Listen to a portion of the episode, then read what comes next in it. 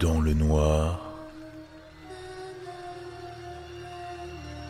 plongé dans l'horreur.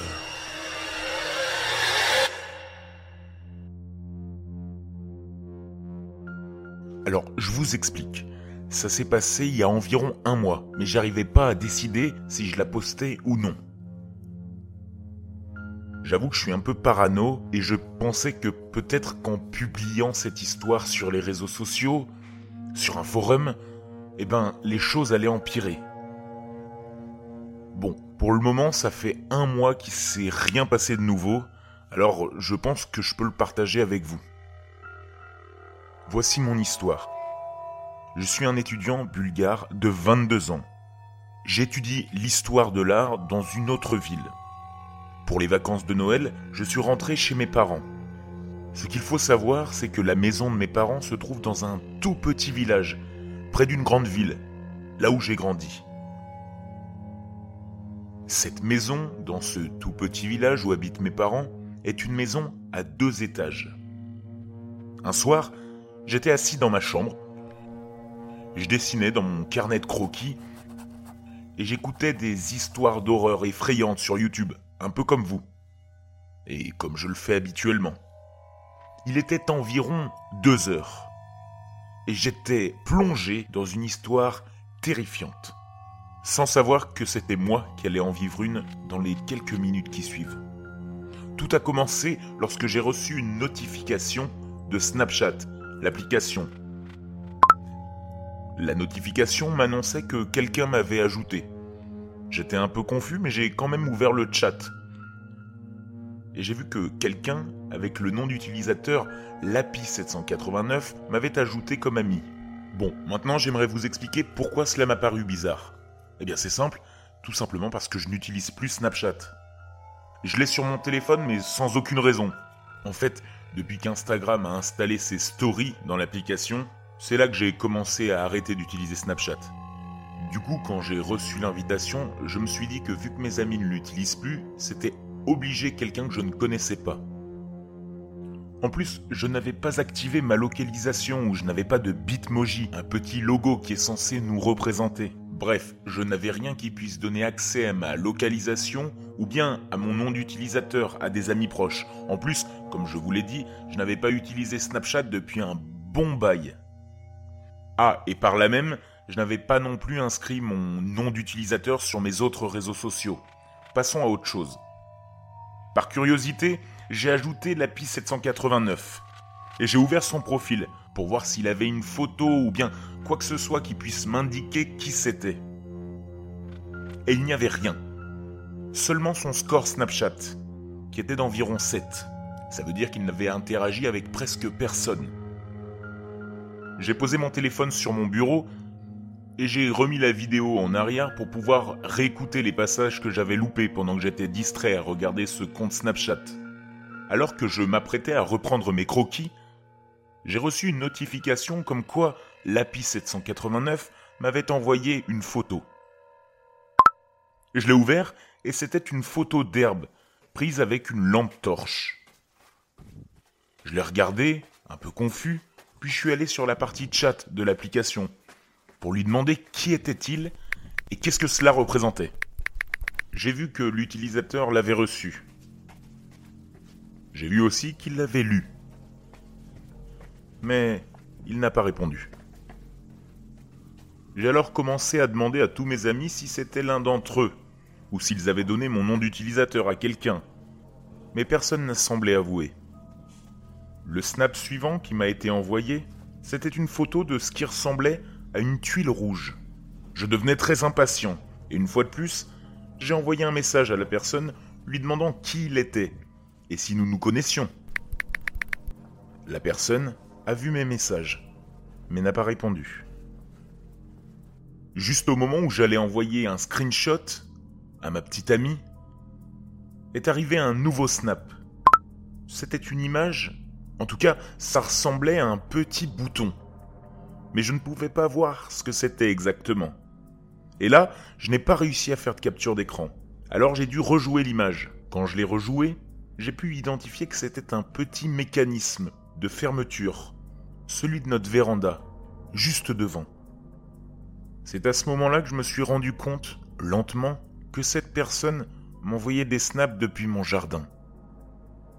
Et au fait, ce n'est pas si facile pour quelqu'un de venir dans notre jardin, parce que nous avons une très haute clôture. Il faut prendre son temps et faire le tour des lieux pour trouver un moyen possible de l'escalader. Il faisait sombre, donc c'était quasi impossible. Pour moi, cela signifiait que qui que ce soit, il a dû passer la journée à chercher un moyen d'entrer. D'un coup d'un seul, je me suis levé de mon bureau et j'ai couru pour éteindre toutes les lumières. Aussitôt qu'il a fait sombre, j'ai essayé de jeter un coup d'œil à travers les stores de mes fenêtres, vers l'arrière-cour.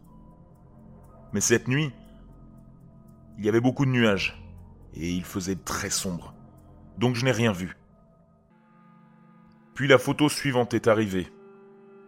J'avais le doigt rivé pour faire une capture d'écran. Mais quand j'ai ouvert l'application, j'ai failli crier. Le snap représentait une photo de la pointe d'une sculpture, une sculpture en céramique que nous avons dans notre cour.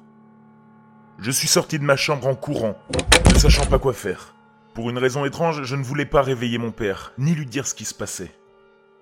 Ma mère dormait en bas sur le canapé, et moi j'étais en haut et j'essayais de trouver un moyen pour ouvrir la porte super bruyante de notre terrasse sans réveiller mes parents qui dormaient. Mais aussi sans que le monstre ou la chose sache ce que j'étais en train de faire. J'ai lutté avec la porte pendant environ 30 secondes. Mais j'ai réussi à l'ouvrir tranquillement. Et je suis sorti avec précaution pour regarder le jardin. Je n'ai rien vu. J'ai regardé pourtant, je vous l'assure. J'ai regardé, en essayant de rester aussi bas que possible, pour que l'intrus ne me voie pas. Mais je ne voyais rien. Je suis rentré dans la maison, en essayant encore une fois de rester aussi silencieux que possible, lorsque j'ai reçu un autre message de l'API 789. C'était une photo de ma mère, dormant sur le canapé, prise de l'extérieur, à travers une fente dans les stores. Ce putain de taré avait pris une photo de ma mère. Aussi choqué et terrifié que j'étais, j'ai quand même réussi à prendre en capture cette image. À ce moment-là, j'ai perdu le contrôle. J'ai commencé à crier pour appeler mon père. Il est sorti de la chambre et a essayé de me calmer, alors que j'essayais de lui expliquer qu'il y avait quelqu'un dans notre cour. Je voyais bien qu'il ne me prenait absolument pas au sérieux. Mais il est quand même sorti, avec son arme, chargée.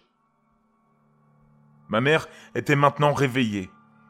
Elle essayait de me calmer, alors que j'étais en hyperventilation. Elle ne savait même pas ce qu'était Snapchat. J'ai tenté de lui expliquer.